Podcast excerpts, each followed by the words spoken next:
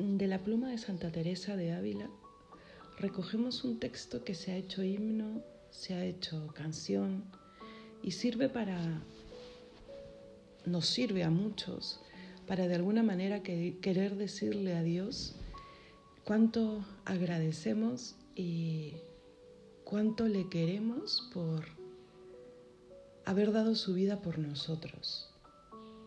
Que no me mueva, Señor, el quererte otra cosa que no sea verte clavado en una cruz y escarnecido. Muéveme tú, Señor. Muéveme ver tu cuerpo tan herido. Muéveme tus afrentas y tu muerte. El día de hoy, el mundo eh, está sin Dios.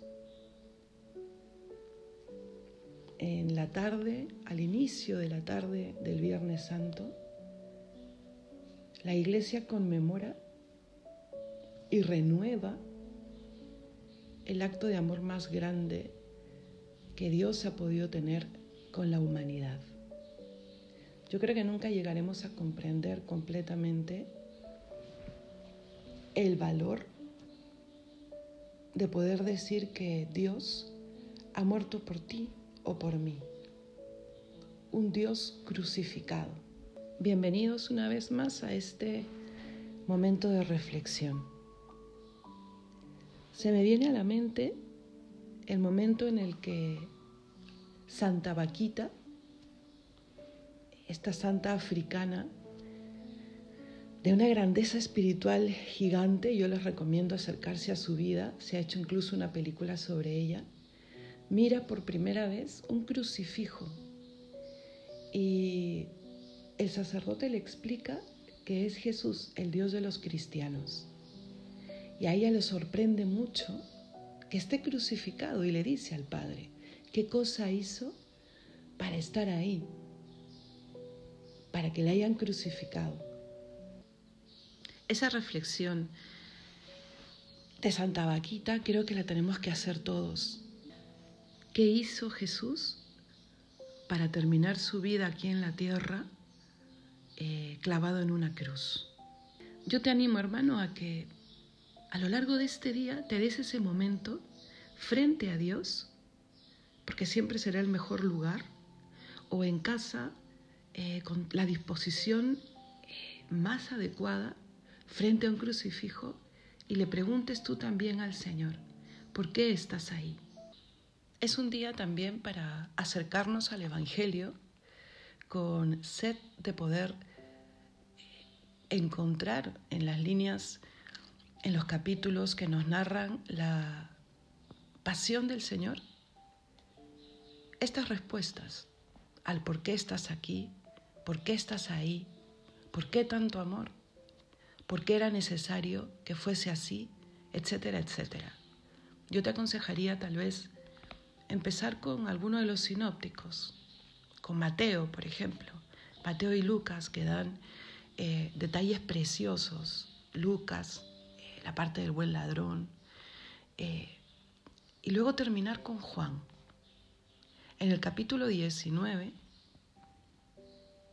justo antes de la muerte de Jesús, me imagino, creo que es alrededor del versículo 27, 28, me, he encontrado esta Semana Santa con eh, una expresión en labios de Jesús que, en, la que, en la que muy pocas veces había reparado. Creo yo que, que nunca. Y es lo que yo les quiero compartir el día de hoy. Acaba Jesús de encargarle al discípulo amado a su madre. Y a la madre acaba de encargarle en la figura del discípulo amado a, a todos nosotros. Y Jesús me imagino que dirigiéndose al Padre y también a todos nosotros, dice, consumatum est. Todo está cumplido. Pero ¿qué cosa está cumplido? ¿A qué se refiere Jesús?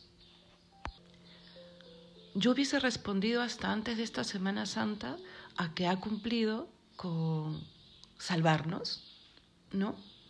Con abrirnos las puertas del cielo, lo hemos dicho muchas veces, para eso vino Jesús a esta, a esta, a esta vida. Pero mm, meditando se me vino a la mente que es San Pablo, creo que en la carta a los romanos, cuando dice que Jesús nos salva ¿no? con su resurrección, nos redime, nos abre las puertas del cielo con su resurrección. Y sí, porque sabemos que es a la luz de la Pascua y con el milagro de la resurrección con el cual nosotros tenemos acceso a la vida eterna eh, con Dios. Entonces, ¿qué está consumado? Juan en su Evangelio, en este momento sobre todo, eh, hace referencia, cosa que no es lo usual, o por lo menos no tanto como en el Evangelio de Mateo, en el Evangelio de San Juan, eh, que referirse al cumplimiento. Se repartieron sus vestiduras, como decía el profeta, ¿no? Y para que se cumplieran también las escrituras, Jesús dijo, tengo sed. ¿Qué comprendió San Juan? ¿Qué comprendió en ese momento? ¿Qué comprendió muchos años después que lo llevaron a escribirlo? Hemos oído más de una vez que el Nuevo Testamento es el cumplimiento de todas las promesas del Antiguo Testamento, que se dan en la vida, pasión, muerte y resurrección de Cristo, ¿cierto? Y así hay que acercarnos a la Sagrada Escritura y uno puede ver pues eh, cómo realmente lo que tenemos en las manos es la palabra de Dios, ¿no? Y el plan de Dios, eh, que no es otro pues que tener una historia con nosotros y esa historia que nos redima y nos salve. Y podríamos hacer una lista larga, ¿no? Inclusive en las prefiguras de Cristo, Noé, Moisés, Abraham, el mismo Adán, ¿no? Claro que también se puede exagerar, ¿no? Y esta tipología eh, puede llegar a que todo lo que leemos en el Antiguo Testamento lo querramos eh, ver aplicado en el Nuevo, ¿no? Y tampoco es así de exacto. Pero una cosa sí, sí es indudable, ¿no?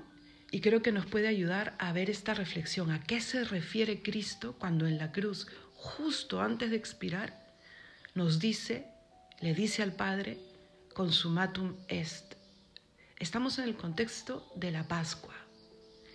Y el mismo Cristo hablará de la primera Pascua o de la segunda. Porque Pascua, pues, creo que los cristianos podríamos entenderlo más como alianza, aunque también para los judíos. Los judíos tal vez eh, podrían vincularla directamente con el Cordero Pascual. Me refiero a no a sinónimos directos, sino a lo primero que se te viene a la, a la cabeza cuando te preguntan por Pascua, pero sí sabemos ¿no? que hubo una primera Pascua, esa que se estaba conmemorando en esos días, en la semana de la pasión del Señor, y que se transforma en la segunda Pascua, en la definitiva, en la que nos lleva a liberarnos del pecado y de la muerte. Y ahí es donde escuché que el Señor me decía, por ahí está la respuesta. Esto es lo que estoy consumando en la cruz. Esto es lo que se está llevando a cabo, por fin, para cada uno de nosotros, en favor tuyo y mío. La primera Pascua fue instituida eh, para dar gracias a Dios y para conmemorar la libertad del pueblo judío eh, ganada ¿no? por la intervención portentosa de Yahvé a través de Moisés. Esa intervención eh, que el mismo Moisés le dirá al pueblo que tendrían que recordar todos los años es más, empiezan a celebrar la Pascua eh, en su mismo caminar por el desierto. Vamos a ponernos un poco en, en contexto. El faraón no quiere dejar al pueblo judío salir de Egipto, donde el pueblo judío era esclavo. Y empiezan las plagas, la manifestación de Dios para hablarle al faraón, hasta que llega la última, la muerte de todo primogénito varón. El faraón primero cede ante la muerte del hijo y luego cambiará de opinión. Y es ahí donde el pueblo eh, de Israel empieza su huida y se da la intervención portentosa de la mano de Dios que, que cuida y que vence al faraón y a su ejército en favor del pueblo de Israel, a quien conducirá por el desierto hacia la tierra prometida. Son hechos históricos. Sucedió. Es parte de la historia de un pueblo y de un gran pueblo. Pues este pueblo eh, fija dentro de su calendario a la Pascua como la fiesta principal. Y alrededor de esta fiesta mm, se definirá un rito que recuerde justamente los signos de la manifestación de Dios sobre ellos. Pues este rito, mm, esta manifestación de Dios sobre ellos, sería también prefigura de una manifestación mayor. Sucedió y tuvo un fin. El pueblo judío se liberó eh, de Egipto, sucedió. Pero hablaría, sería profecía de una liberación mayor. Esta reflexión me llevó a, a entender en esa sola palabra, Pascua, alianza, la maravilla de la Eucaristía y por qué es realmente el don más grande del amor que Dios nos ha podido dejar aquí en la vida, mientras que caminamos hacia la vida eterna. La crucifixión y la entrega de Jesús que nos grita, porque no nos dice, nos grita realmente que Dios nos ha amado hasta el extremo ¿Y de qué expiación estamos hablando? ¿De qué me está salvando? Estoy segura que no serán días eh, iguales, por lo menos para mí, a alguna Semana Santa anterior. Y te lo comparto para que también tengas tu sed de encontrar la sabiduría de Dios escondida detrás de cada capítulo, versículo, pasaje de la Sagrada Escritura. Siempre siempre revelará alguna luz distinta. Ese consumatum est. Miremos algunos de los detalles de la primera Pascua. Hay un dictador, el faraón, y hay un pueblo esclavo.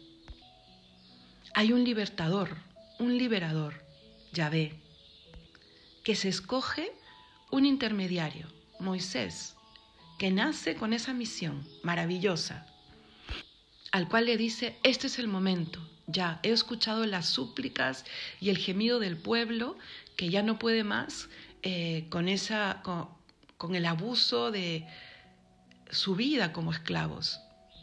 Y Yahvé interviene. Vayamos al día, al día de la salida del pueblo de Israel. Yahvé da indicaciones muy concretas. Acuérdense que la última plaga era la muerte eh, de todo primogénito varón. Pues Moisés le dirá al pueblo en nombre de Yahvé que para librarse mm, de ese castigo, ellos tendrán que seguir algunas indicaciones.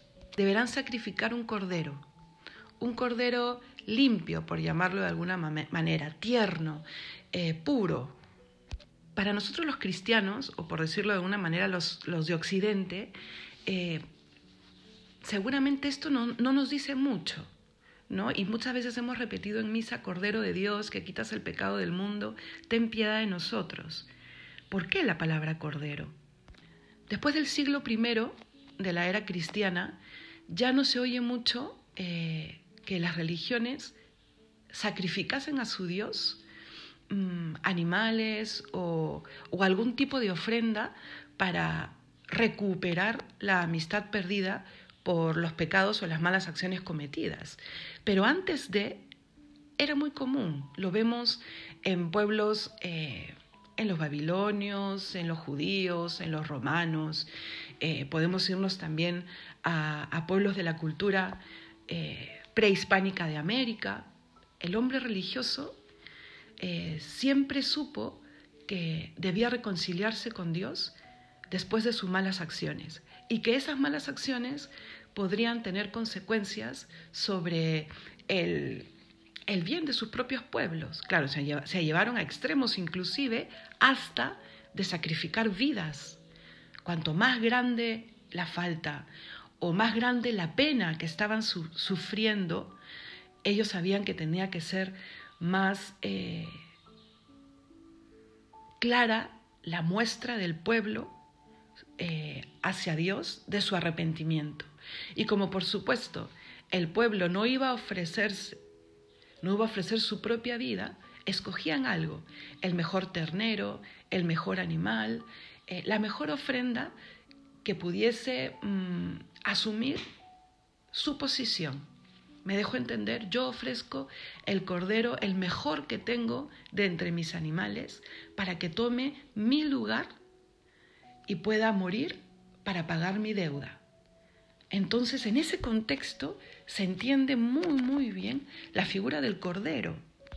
La figura del sacrificio del cordero está ahí para expiar y para reconstituir la amistad perdida con Dios, ¿no? La alianza primera que Dios había empezado con el ser humano y, con los judíos es muy claro, ¿no? Ellos empiezan una alianza eh, con Abraham, y con Abraham también vemos la figura del Cordero, ¿se acuerdan? Que Yahvé eh, le pide una prueba de fe y le dice, sacrifícame a tu hijo, a tu único hijo, aquel que amas con profundidad, que te llegó en la vejez, al hijo de la promesa. Abraham no entiende el dolor, seguramente lo, lo, posee de manera muy grande, pero cree, cree en el amor y en la, en la bondad de Dios. Sube al monte, arma el altar y en el momento del sacrificio, ¿qué sucede? Yahvé, la voz de Yahvé, le dice fuertemente, ¿no? No pongas una mano sobre tu hijo. Y cuando el niño le pregunta, ¿qué vamos a sacrificar? Abraham le dice algo que es profético. Dios dará el cordero. Y es lo que está sucediendo en esa primera Semana Santa del cristianismo y lo que volverá a suceder en nuestro Viernes Santo, porque lo que conmemoraremos y porque renovaremos ese sacrificio redentor.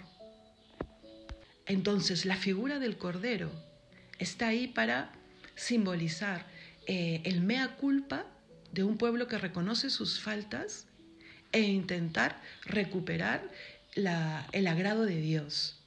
Ya lo hacía el pueblo judío, pero a Moisés se le dan indicaciones concretas que tienen que seguir. Además de ser muy joven, que se tiene que comer en comunidad, mínimo 10 personas, que se junten familias hasta llegar a ese número, que tienen que eh, extraerle la sangre y la sangre derramarla alrededor de las jambas del dintel de las puertas. ¿Para qué? Para que el ángel vengador que llevará adelante eh, esa plaga exterminadora reconozca que en esa casa vive gente de Dios, gente del pacto, gente que ha hecho alianza con Yahvé y no ponga las manos sobre esas personas. La sangre era el signo de esa alianza, de esa reconciliación, que esa reconciliación se llevaba a cabo. Ese cordero no solo se sacrificaba y se dejaba en algún, en algún altar, no, se debía cocinar y comer. Sería el alimento además de ser sacrificio expiatorio, sería también alimento que le serviría para huir, para caminar, para hacia la libertad. Y se comería con panes ácimos y se acompañaría con hierbas amargas.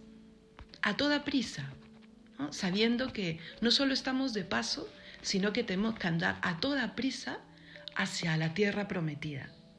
Entonces, un enemigo eh, un estado de esclavitud que debemos dejar, un cordero que simboliza el sacrificio, un alimento, una sangre derramada que me libra del exterminio, panes ácimos, hierbas amargas, comunidad. Ya en este momento yo veía claramente eh, la prefigura de nuestra Eucaristía. Ya entendía Creo que antes simplemente era un estudio, pero ya entendía, ya entiendo un poquito más y mejor, aunque sé que los velos todavía son muchos. Por eso podemos decir que con Dios uno no deja nunca de sorprenderse. Pero ya comprendía un poco mejor hasta este momento ¿Qué cosa decimos cuando le rezamos al Señor, Cordero de Dios, que quitas los pecados del mundo?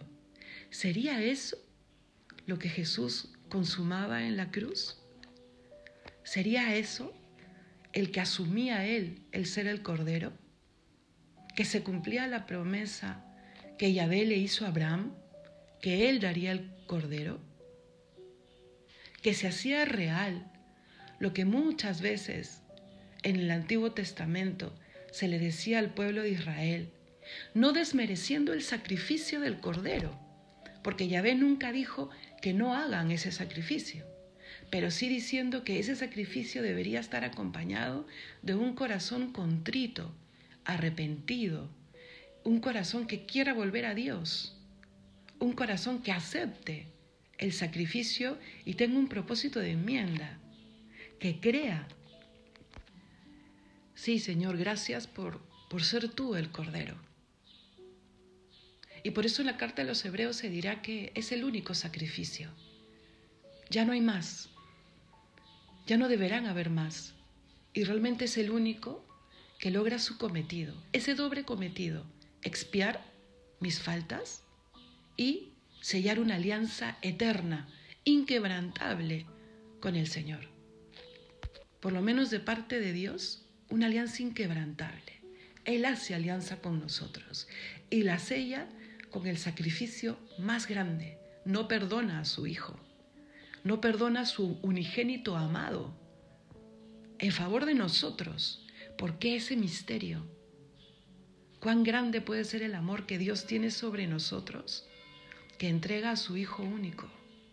A veces cuando tú intentas explicar eh, esa parte del Antiguo Testamento de Dios que le pide a Abraham el Hijo, eh, te encuentras con personas que les parece un Dios despiadado, ¿no? ¿Cómo puede pedir al unigénito? Bueno, y queda un poco compensado con la prueba de fe de Abraham y que al final no tuvo que entregar al Hijo. Pero vayamos al capítulo 19 de San Juan, eh, vayamos a los sinópticos, volvamos a mirar una cruz. Con Cristo se, llevó, se llegó hasta el extremo de la muerte, del sacrificio, del derramamiento de sangre. El Señor quiere reconstruir la alianza con nosotros. Y en esa primera Semana Santa, el Señor no solo elige un cordero, su sangre será para nosotros signo y señal de esa reconciliación que nos salva y que nos libra de la mano del vengador Satanás, que estuvo de alguna manera eh, prefigurado en el enemigo del pueblo de Israel en ese momento. Su mano no caerá sobre nosotros si la sangre derramada de Cristo está en nuestras almas. Ya San Juan había dicho, ah, cuando habla del pan de vida, que finalmente sabemos que la Eucaristía, nos dice que es ese pan de vida, es ese cuerpo y sangre de Cristo, que al comulgarlo nos abre las puertas del cielo. El que coma de este pan y beba de esta sangre vivirá para siempre. Ese cordero que se transforma en pan, ese pan ácimo que se transformará en la carne de Cristo. No es un cordero, no es además pan ácimo, no es además hierbas amargas. Cristo asume todo en sí mismo. Es el cordero que se convierte en pan y que asume todo esto en la amargura de su pasión, iniciada desde, desde Getsemaní. Ese trago amargo lo vive Él. Despojado de todo, entregándolo todo, Él mismo dice, consumatum est. ¿Qué significado más grande cobran estas palabras? Haced esto en memoria mía. San Pablo está ahí recordándonos que es en memoria de Cristo como obra el sacerdote y que por eso se instituye el sacerdocio, para eso por sobre todo. Es la nueva alianza sellada por mi sangre. Leemos en el Evangelio del San Lucas. Es la nueva alianza. Empezamos hablando de Pascua, ¿cierto? Pascua, alianza. Es el momento en el que la palabra alianza está en bocas del mismo Cristo en el Nuevo Testamento. Cordero, alianza, carne, expiación. Jesús ahí consuma nuestra expiación y nuestra vuelta a la amistad inquebrantable con Dios.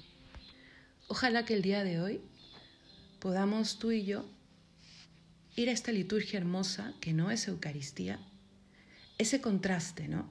En la cruz se sintetizará ¿no? aquello que Jesús había hecho unas horas antes al instituir la Eucaristía, que cobrará sentido a la luz de la Pascua. Por eso hablamos de un triduo, ¿no? No nos podemos quedar solo en el pórtico del jueves, tampoco en el Viernes Santo. Eh, es un caminar hasta la resurrección. Pero Cristo había empezado ya hablando de su cuerpo, de su sangre, en esa última cena, en esa conmemoración de la primera Pascua. Ojalá, como les decía, que al ver el sagrario vacío, anhelemos que ese pan de vida, su cuerpo entregado por nosotros, no nos falte nunca. Le demos gracias porque se quedó con nosotros y al mirar la cruz que levantará el sacerdote e irá desvelando, diciéndonos que ese es el árbol de la cruz, vengan adorémosle, porque ahí ha sido consumada, eh, la, consumado la expiación de nuestros pecados, nuestra salvación, podamos acercarnos y decirle al Señor, sí, Señor, que caiga sobre mí eh, aquello que vaciaste de tu corazón cuando la lanza atravesó tu costado y me salve con las aguas del bautizo, con la fuerza de la Eucaristía. Ya no volvamos a comulgar igual. La verdad cuando se pone frente a nuestros ojos en algún grado mayor, aunque sea un poquito más, no puede, no puede dejarnos indiferentes, y menos ante el sacramento del altar, que es donde Cristo ha querido decirnos, aquí estoy, vengan a mí, yo he hecho esto, me he subido a la cruz, lo he consumado todo. Me he puesto como cordero, llevado al matadero. He cargado sobre todo, sí, como las víctimas que se ponían para aplacar eh, lo que nuestros pecados atraían, pues sí, yo he cargado con el pecado de todos, hasta el final, y he derramado mi sangre. Pero ahí no acaba todo, y además me he quedado. Yo estaré contigo todos los días, hasta el fin del mundo consumatum est. Mateo dirá que después de la muerte de Jesús inmediatamente se rasgó el velo del templo. Es también una manera de significar que ya no será necesario ningún otro rito, ningún otro sacrificio. Ya no. El único sacrificio que agrada al Padre es el de Cristo en la cruz que se renueva todos los días en el altar y que tendrá un final feliz de alguna manera, ¿no? Lo que celebraremos el domingo. Y que Él espera que esa Pascua, esa resurrección, también se dé en ti y en mí. Así como el pecado llega por el mal uso de la libertad, la salvación también podremos acceder a ella por el buen uso de la libertad. Cristo ya lo consumó todo. Ahora nos toca a nosotros, como Santa Teresa, decirle, no me mueve ni el cielo ni el infierno, Jesús. Muéveme el verte ahí, subido a una cruz, por mí, pagando lo que yo he debido pagar, pagando lo que yo nunca iba a poder pagar, porque así me subiese a la balanza eh, que midiese hasta la última de mis buenas obras, siempre, siempre el peso sería insuficiente. Tuviste que venir tú, Señor, y poner en la balanza tu vida y tu corazón. Toma tu cruz y sígueme, nos dice el Señor, haciendo referencia también a la cruz. Jamás será como la de Él. Siempre recuerda cómo se rasga el velo. ¿A qué me refiero? A que el sacrificio necesarísimo ya se hizo, la cuenta ya se pagó, pero Él es tan bueno que nos dice, pero yo sé que tú necesitas reconciliarte también con Dios, eh, tú como protagonista del acto de reconciliación. Pues sí, toma tu cruz y dile al Señor, quiero reconciliarme contigo. Quiero subirme a este camino que ya ha sido instituido por Jesús y, y que ya ha sido pagada la deuda por Jesús. Pero quiero acercarme, Señor, y seguirte. Esa cruz tuya, pequeña, jamás está vacía. Primero porque alguien ya sabe lo que es subirse a la cruz. Y segundo porque ese alguien está ahí. En toda cruz está Jesús, diciéndonos, está hecho, está hecho. La cruz entonces no solo es consumación, no solo es sacrificio, no solo es expiación, es la prueba más grande del amor incomprensible de un Dios inmortal, todopoderoso, que se hace mortal, que muere y que se arriesga al desamor. Un Dios que, por decirlo en lenguaje de catequesis para niños, estaba completo y, feliz lo más que se pueda antes de la creación del hombre. Y al crearnos, mm, entra en este misterio de poder ser despreciado por una criatura eh, ínfima si nos comparamos con Dios. Un Dios que asume un corazón y un Dios que podrá sufrir en ese corazón humano la muerte del hombre, la traición del hombre, el desprecio del hombre. Tenemos la oportunidad como la Verónica de apreciarle, de decirle aquí estoy, Señor, de ser como el sireneo, pero el sireneo que se pone en pie, que nadie obliga y que le ayuda a recorrer este camino para la salvación mía y la salvación de los demás. Déjame recorrer contigo la vía dolorosa, Señor, para la redención de mis pecados, sí, y también para la redención de muchos otros. Déjame calmar esa sed tuya. Y déjame decirle a tu corazón que no quiero pecar más, que me perdones y que me ayudes para volver a ti detrás de cada caída, porque somos débiles, porque sí, fallamos, pero no permitas, Señor, que pueda romper mi amistad contigo. Es una buena ocasión para decirle al Señor frente al altar, guerra muerte contra el pecado mortal que te vuelve a subir a la cruz, Señor. Ese pecado mortal que te hizo sufrir tanto. No, guerra muerte. Y ayúdame a complacer ese corazón tuyo, tan enamorado. Te dejo, hermano, con esa tarea, entre comillas. Ponte frente a una cruz el día de hoy. Recorre la vía dolorosa. Hoy en muchos lugares se harán preciosas reflexiones sobre las palabras de Jesús en la cruz. Medita el Vía Crucis, acompáñale y mira con ojos renovados el sacrificio de Cristo en la cruz. Todo se ha cumplido, todo. Hoy mismo, mañana, lo más pronto, tu corazón puede estar completamente sanado. Acércate a pedirle perdón. Era imposible antes del viernes de pasión. Y dile al Señor, aquí está la entrega de mi vida, también. Quiero recorrer lo que me quede en lo que me toca hacer, como hija, como padre, como trabajador, como consagrado, consagrada.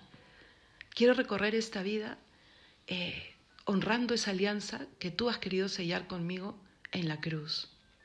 Por eso, Señor, no permitas jamás que nos apartemos de ti. Voy a terminar esta meditación y el haber estado junto a vosotros de alguna manera en esta Semana Santa, eh, con esta cita bíblica que resume también lo que estamos celebrando y toda la vida cristiana, el propósito de la vida cristiana, el propósito de la vida en general. Está en el capítulo 3 a partir del versículo 15 en adelante. Puedes leer un poquito antes inclusive. Y dice, así tiene que ser elevado el Hijo del Hombre, para que todo el que crea tenga en él la vida eterna. porque tanto amó Dios al mundo que entregó a su Hijo único, para que todo el que crea en Él no perezca, sino que tenga vida eterna. Que el Señor te bendiga y que el día domingo podamos celebrar todos juntos. No solo lo que ha sido consumado hoy, la expiación de mis pecados, eh, esa nueva alianza, sino que podamos celebrar que hemos vencido a la muerte y que se abren las puertas del cielo. No solo alianza con Dios, sino una eternidad con Dios. Que el Señor te bendiga.